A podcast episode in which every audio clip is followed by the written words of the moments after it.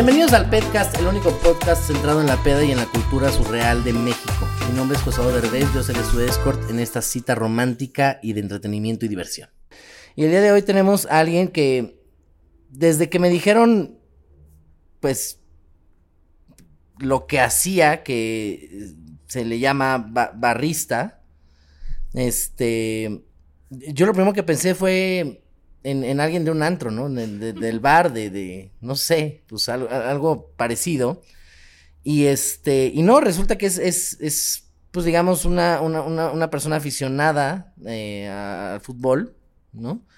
Y este, y que va a las porras y que está ahí metida y que es entregada, ahora sí que da el todo por el todo.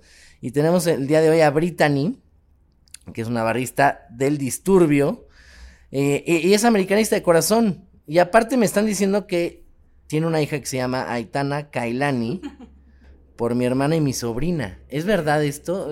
bienvenida para empezar, Brittany. Gracias por invitarme. Yo siento que tu hermana tiene mucha personalidad. Ajá. Y a mí me encanta el, el nombre.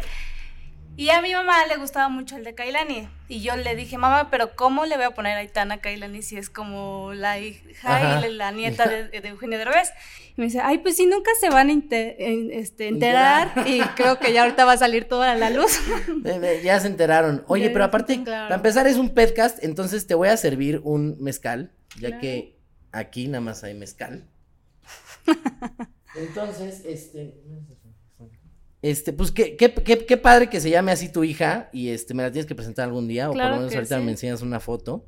Obvio. Y, cuéntame qué ser, qué ser barrista. O sea, porque a, lo que yo lo veo, no ha de ser nada fácil ser barrista, ser barrista siendo mujer.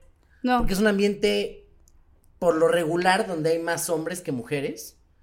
Y donde el ambiente es más pesado y donde el ambiente es más agresivo. Mucho. Eh, siento que hasta puede haber golpes. Ah, seguramente te han torteado. Seguramente te han. Bueno, hasta tienes una hija. Imagínate cómo la han torteado. Imagínate de dónde salió. sí, sí, de, esos que estás entre tanta gente que dices, ay, mira, me embaracé. Me embaracé por accidente. Ni, me di cuenta.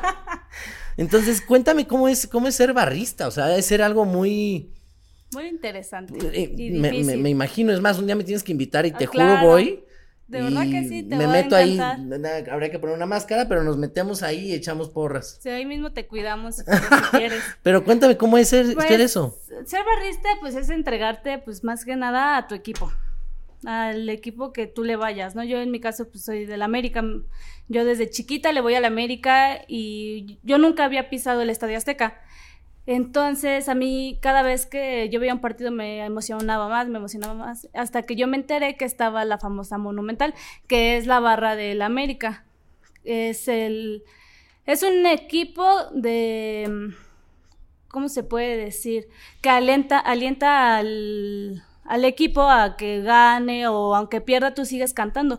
Estar ahí es... ¿Sí le bajan un poquito la intensidad cuando van perdiendo o, o siguen cantando igual? No, hay muchos que le bajan y se van del estadio.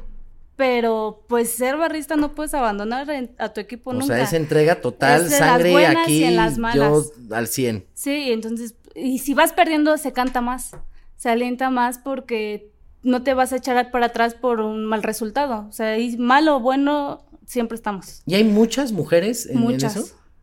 Sí, hay muchas, hay más hombres, pero sí hay muchas mujeres ya hay más dirigentes mujeres también de barrios, porque se, todos es, la barra en sí, en la que yo pertenezco, se llama Disturbio. Y de ahí abarca barrios, que el barrio de Catepec, que es de donde yo soy. Tú eres de Catepec. Yo soy de Catepec. Eh, Catebronx. Sí, así que guarden sus teléfonos.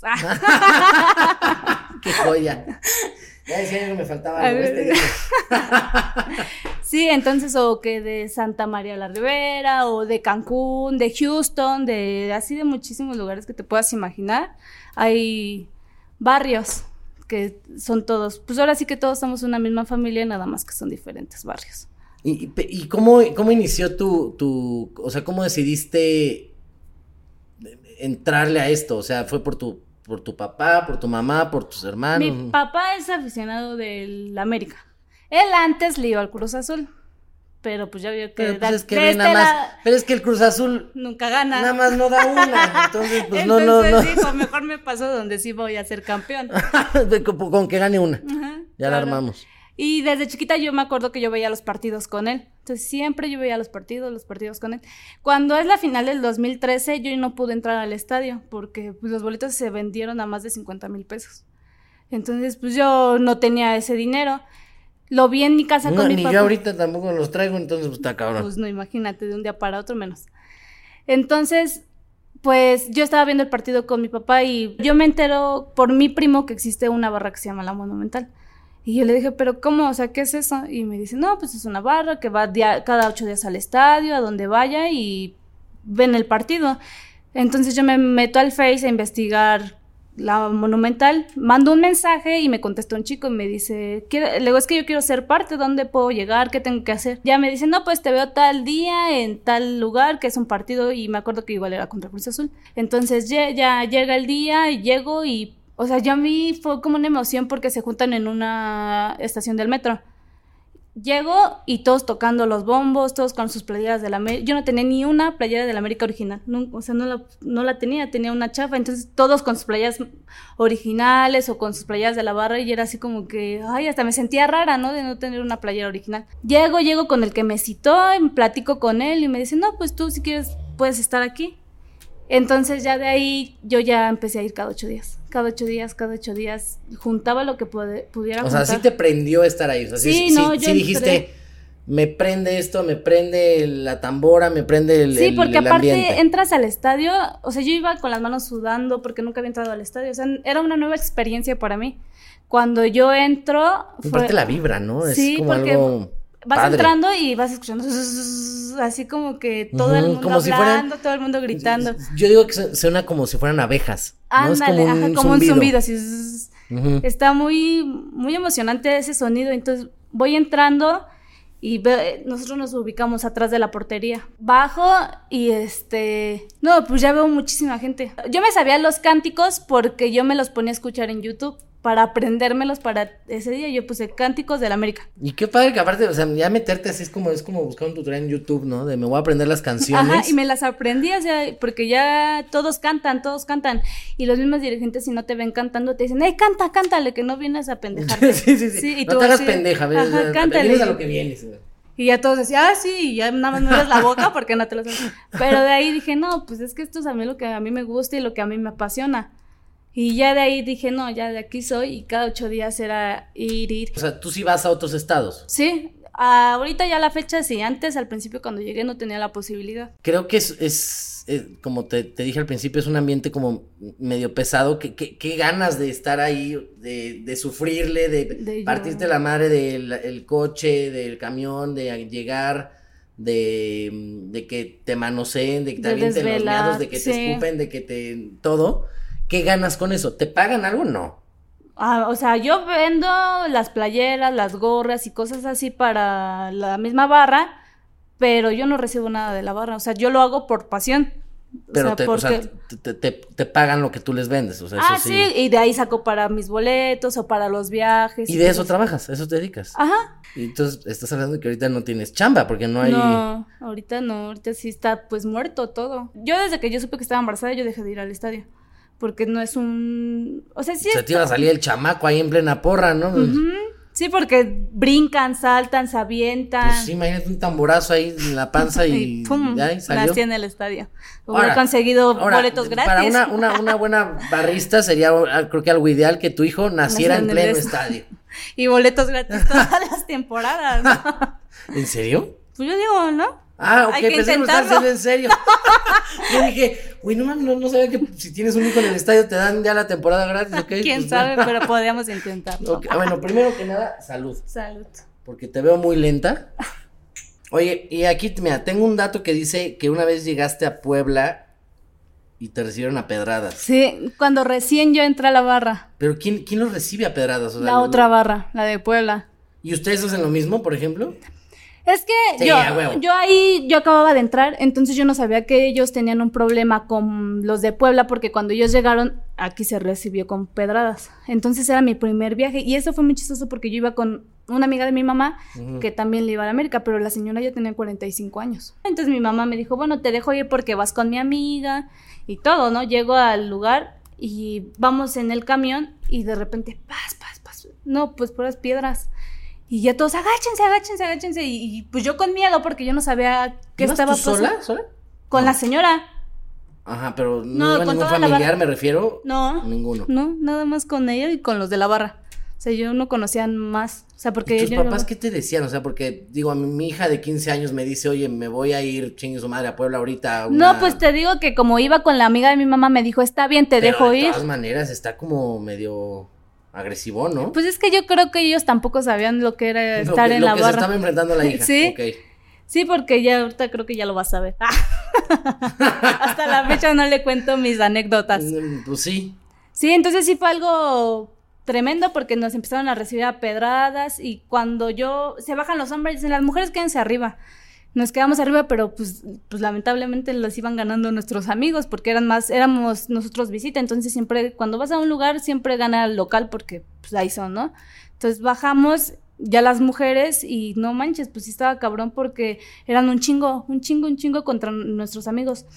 Entonces, y se bajaron también ustedes a Sí, apoyar. A la entonces, madriza. sí, cuando yo me doy cuenta que a un amigo lo están ahorcando con el trapo. Porque eh, aquí un trapo para nosotros es pues, significativo y no, si te lo quita alguien de la barra contraria, eh, se llama afane. A ver, explícanos qué es el trapo. Es una tela que trae el nombre de, puede ser que de tu barrio o de... Es como eh, mi barrio me respalda. Es como los lentes, pero el trapo. Ok, y entonces traes tu trapo y, y ¿qué haces con el trapo? ¿Qué dice Lo sacas siempre en el O sea, estadio. dice tu barrio o tu O puede equipo? decir Ecatepec, o puede decir mi corazón pintado bicolor, o la monumental, esos son los que, lo que dicen la monumental, disturbio, ritual del caos, son los que más, pues más valor tienen, ¿no? Y que una barra siempre lo va a querer. ¿Y dónde consigues ese trapo, por ejemplo? Tú los haces. ¿Es un vil trapo? Es un trapo que compras en la parisina. Ok. Ay, por- por no, no, no. Y con pintura, y tú pintas y escribes, Y lo ese cortas. trapo en el estadio tú agarras y lo pones, lo Lo, te lo tienes acá, a- depende del tamaño, porque hay trapos así y hay trapos de 10, 15 Ah, metros. está bien pinchurriento, ni lo va a ver el jugador. Pues no es para que lo vea el jugador. Es para ¿Qué que es? se vea iluminado la barra. Es muy peligroso que alguien te robe un trapo. Se lo tienes que defender con tu vida. O sea, entonces el trapo se defiende con tu vida, chingue Sí. su madre, el último que pierdes es el trapo, puedes perder tu virginidad, tu dignidad, tu cartera, Tus pero zapatos, el trapo pero no se pierde. Ni las playeras. Y pues sí. O sea, es que más que nada es porque ellos lo muestran como un trofeo. Que nos dieron en la madre y ya lo muestran como que les quita el trapo. Qué fuerte. Pero qué cabrón, o sea, a eso me refería de que es muy, mu- es un ambiente que no se me hace muy femenino, o sea, no es, no- tienes que ser una mujer como ruda y, y aguerrida, así como de, güey, voy con todo y Sí, defiendo que no lo te mío. importe, que pues también los hombres se te ponen al brinco, o sea que Sí, claro, les porque vale en ese ambiente el hombre va a ser como de, no te voy a tratar como mujer, o sea, para mí eres un Porque, chingue su madre y te voy a empujar igual. Pues sí, ahí no importa si eres mujer o eres hombre o lo que seas, te tocan trancas, o sea, igual. Oye, y tienes un tatuaje de la América. Sí.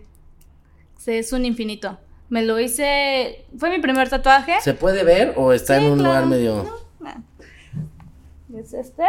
Bueno, para los que nos están escuchando, es, pues sí, es la, el signo del infinito y en medio está escrito América, América. pero el América tiene un, un- un logo. Ajá, el CA, que es como, pues hay varias, ¿verdad? Pero el de ahorita sí es como el continente americano, el CA. Yo estoy pensando tatuarme todos los escudos, A la madre. pero más adelante. Pues Ahorita. mira, por lo que estoy viendo, Sí, aquí tienes varios tatuajes. 15. 15. A la madre. Tengo de hecho en las piernas dos moños, uno azul. Cómprate un cuaderno mejor, este, ahí lo... Ahí me desquito. Sí, exacto. Sí, tengo dos moños que uno es azul y uno amarillo por el América. Ok, bueno, este, uno que piensa que el cuerpo es un templo, Pues pero bueno, ya, ya, ya lo veo medio profanado, Sí, nada más te digo. Demasiado. Oye, a ver, bueno, vamos a eh, iniciar una, una parte de preguntas, digamos, leves, intensas, fuertes, interesantes. Ah, me late. Este, y tú me vas contestando lo que a ti se te hinche. Entonces, eh, a ver, ahí está la primera. Nada más que sí piénsalas y sí contéstalas así como que digas bien. Ok. ¿Cuál es el significado de la vida? Pues yo creo que todos llegamos aquí por un propósito. Cada quien. Entonces, la vida yo creo que te la están prestando para que tú hagas algo aquí. Ajá. Entonces, es como le comentábamos algo así, no te has muerto después de dos veces que te dio COVID, entonces algo tienes que hacer importante aquí. Yo creo que venimos alguien aquí al mundo con una meta, con hacer, para hacer algo bueno para nuestros alrededor o para nosotros mismos. Sí, yo lo pienso que puede ser el significado de la vida. Me gustó, creo que estuvo interesante. ¿Crees que hay vida después de la muerte? Sí. Pero ¿cómo la ves? O sea, ¿la ves eh, que reencarnas? Eh, ¿La ves que eres un fantasma? ¿La ves que eres... Yo este, creo que no, tal como después de la muerte. Yo creo en... Yo creo en Dios. Yo creo mucho en Dios. Entonces... Eres católica. Cristiana. Bueno, es que puedo decir que soy cristiana, pero no llevo a cabo mi religión. No eres practicante. Exactamente. Pero sé de la Biblia. Entonces, para mí sí existe una vida después de la muerte. Pareces Peña Nieto. Pero sí, yo siento que sí existe una vida después de la muerte. No aquí en el mundo, sino ya en otro lugar. Puede ser, me gustó, me gustó. Está bien. A ver, ahí te va una de las más fuertes y más interesantes y más... Esta la pensé muchísimo en esta pregunta. ¿A qué hora ya es legal servirse un chupe? Ay, legal. Pues yo digo que después de que tus papás te den permiso, ¿no? Yo, o, O- o sea, adentro eh. de la de tu casa, porque yo O sea, entonces, si yo son las 7 de la mañana y me quiero servir un chupe, tengo que decir a mi papá o a mi mamá, ¿A qué hora ¿y- eh, ¿me o- puedo a qué hora dijiste? No, no, te estoy preguntando que a qué hora es legal ya servirse un chupe. Ah, ya lo entendí. ¿A qué hora? ¿A qué edad? Ah. no, no, no. No, ya dije, Y yo, pues cuando te Ya den me voy diciendo a mi papá a las 7 de la mañana, oye, ¿ya me puedo echar un chupe? No seas culero, no, no, no. Sí, no, no, desayuna, ¿no? Se te va a subir que, en corto. Primero échate un huevito y ya después te- se, te va a cortar. Ah, ¿a qué hora no? Yo digo que cualquier hora es buena, ¿no? A huevo, es de las mías. Obvio. Cualquier hora es buena. 7 de la mañana es muy buena hora. A lo mejor eh, llevas desde la una a las siete. No, bueno, si ya es conectarle es diferente. Pero si estás así normal, 7 de la mañana es buen momento. Sí, para mí sí. Ahí te va otra que también es de las más fuertes y que para mí es muy importante que la respondas con toda sinceridad. ¿Cómo podemos curar la beisalgia? ¿La qué? La beisalgia Ay, no, en sé, el mundo. no sé qué significa la mensaje. No puede ser. No, lo siento, perdóname mi ignorancia. No puede ser. Bueno, eh, la cruda.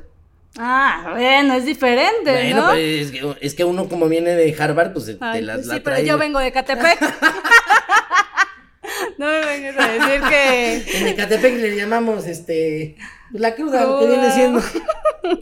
A ver, ¿tú cómo te curas una cruda? O sea, tú te despiertas, que yo siempre lo he dicho, tú sabes que estás crudo en el momento que te despiertas y el primer sonido que haces es...